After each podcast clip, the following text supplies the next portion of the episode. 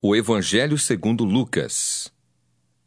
Lucas 1 Visto que muitos houve que empreenderam uma narração coordenada dos fatos que entre nós se realizaram, conforme nos transmitiram os que desde o princípio foram deles testemunhas oculares e ministros da palavra, Igualmente a mim me pareceu bem, depois de acurada investigação de tudo desde sua origem, dar-te por escrito, excelentíssimo Teófilo, uma exposição em ordem, para que tenhas plena certeza das verdades em que foste instruído. Nos dias de Herodes, rei da Judéia, houve um sacerdote chamado Zacarias, do turno de Abias. Sua mulher era das filhas de Arão e se chamava Isabel. Ambos eram justos diante de Deus, vivendo irrepreensivelmente em todos os preceitos e mandamentos do Senhor. E não tinham filhos, porque Isabel era estéril, sendo eles avançados em dias. Ora, aconteceu que, exercendo ele diante de Deus o sacerdócio na ordem do seu turno, coube-lhe por sorte, segundo o costume sacerdotal, entrar no santuário do Senhor para queimar o incenso. E durante esse tempo, toda a multidão do povo permanecia da parte de fora, orando. E eis que lhe apareceu um anjo do Senhor em pé, à direita do altar do incenso. Vendo-o Zacarias, turbou-se e apoderou-se dele o temor. Disse-lhe, porém, o anjo: Zacarias, não temas, porque a tua oração foi ouvida. E Isabel, tua mulher, te dará à luz um filho, a quem darás o nome de João.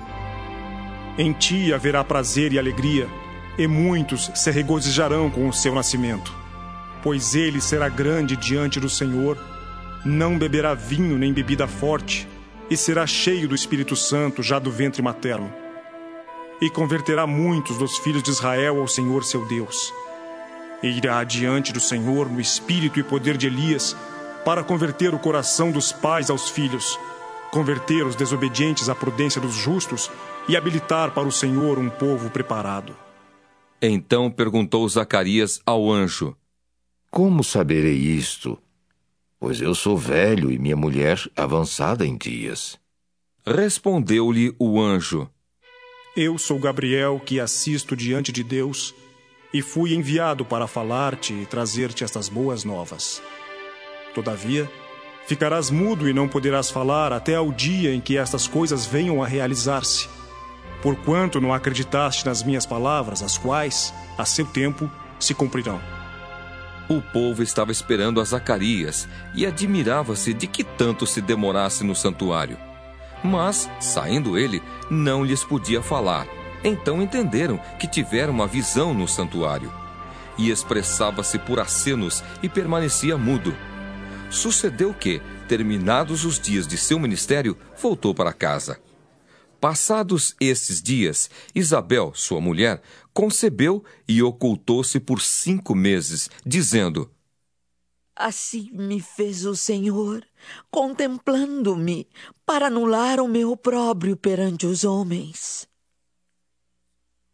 No sexto mês, foi o anjo Gabriel enviado da parte de Deus para uma cidade da Galiléia, chamada Nazaré, a uma virgem desposada com certo homem da casa de Davi, cujo nome era José. A virgem chamava-se Maria. E entrando o anjo aonde ela estava, disse: Alegra-te, muito favorecida.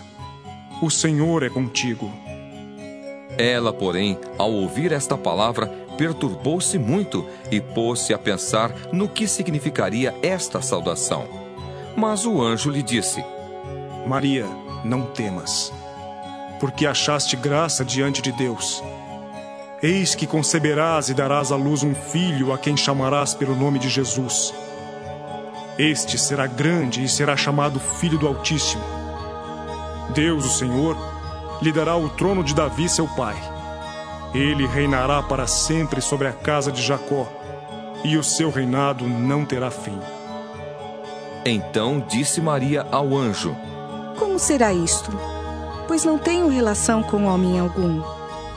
Respondeu-lhe o anjo: Descerá sobre ti o Espírito Santo, e o poder do Altíssimo te envolverá com a sua sombra. Por isso também o ente santo que há de nascer será chamado Filho de Deus. E Isabel, tua parenta, igualmente concebeu um filho na sua velhice, sendo este já o sexto mês para aquela que diziam ser estéril, porque para Deus não haverá impossíveis em todas as suas promessas. Então disse Maria: Aqui está a serva do Senhor, que se cumpra em mim conforme a tua palavra. E o anjo se ausentou dela. Naqueles dias, dispondo-se Maria, foi apressadamente à região montanhosa, a uma cidade de Judá. Entrou na casa de Zacarias e saudou Isabel. Ouvindo esta a saudação de Maria, a criança lhe estremeceu no ventre. Então Isabel ficou possuída do Espírito Santo e exclamou em alta voz: Bendita és tu entre as mulheres, e bendito o fruto do teu ventre.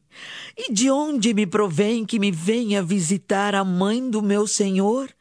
Pois logo que me chegou aos ouvidos a voz da tua saudação, a criança estremeceu de alegria dentro de mim. Bem-aventurada a que creu, porque serão cumpridas as palavras que lhe foram ditas da parte do Senhor. Então disse Maria: A minha alma engrandece ao Senhor, e o meu espírito se alegrou em Deus, meu Salvador porque contemplou na humildade da sua serva.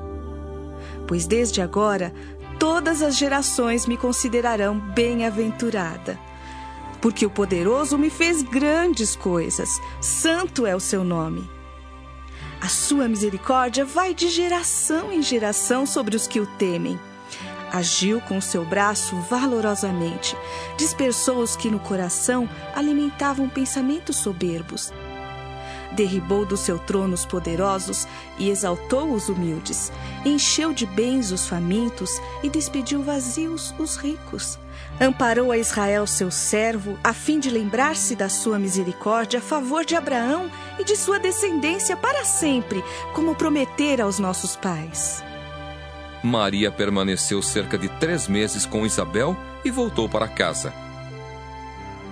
A Isabel cumpriu seu tempo de dar à luz e teve um filho. Ouviram os seus vizinhos e parentes que o Senhor usara de grande misericórdia para com ela e participaram do seu regozijo. Sucedeu que, no oitavo dia, foram circuncidar o menino e queriam dar-lhe o nome de seu pai, Zacarias. De modo nenhum, respondeu sua mãe. Pelo contrário, ele deve ser chamado João. Disseram-lhe: Ninguém há na tua parentela que tenha este nome e perguntaram por acenos ao pai do menino que nome queria que lhe dessem. Então, pedindo ele uma tabuinha, escreveu: João é o seu nome. E todos se admiraram. Imediatamente a boca se lhe abriu e, desimpedida a língua, falava louvando a Deus. Sucedeu que todos os seus vizinhos ficaram possuídos de temor, e por toda a região montanhosa da Judéia foram divulgadas estas coisas. Todos os que as ouviram guardavam-nas no coração, dizendo: Que virá a ser, pois, este menino? E a mão do Senhor estava com ele. Zacarias, seu pai, cheio do Espírito Santo, profetizou, dizendo: Bendito seja o Senhor, Deus de Israel, porque visitou e redimiu o seu povo e nos suscitou plena e poderosa salvação na casa de Davi, seu servo como prometera desde a antiguidade, por boca dos seus santos profetas, para nos libertar dos nossos inimigos e das mãos de todos os que nos odeiam, para usar de misericórdia com os nossos pais e lembrar-se da sua santa aliança e do juramento que fez a Abraão, nosso pai, de conceder-nos que, livres das mãos de inimigos, o adorássemos sem temor em santidade e justiça perante Ele todos os nossos dias. Tu, menino, serás chamado profeta do Altíssimo, porque precederás o Senhor, preparando-lhe os caminhos, para dar ao seu povo conhecimento da salvação no redimiro dos seus pecados, graças à entranhável misericórdia de nosso Deus, pela qual nos visitará o sol nascente das alturas, para iluminar os que jazem nas trevas e na sombra da morte, e dirigir os nossos pés pelo caminho da paz. O menino crescia e se fortalecia em espírito, e viveu nos desertos até ao dia em que havia de manifestar-se a Israel.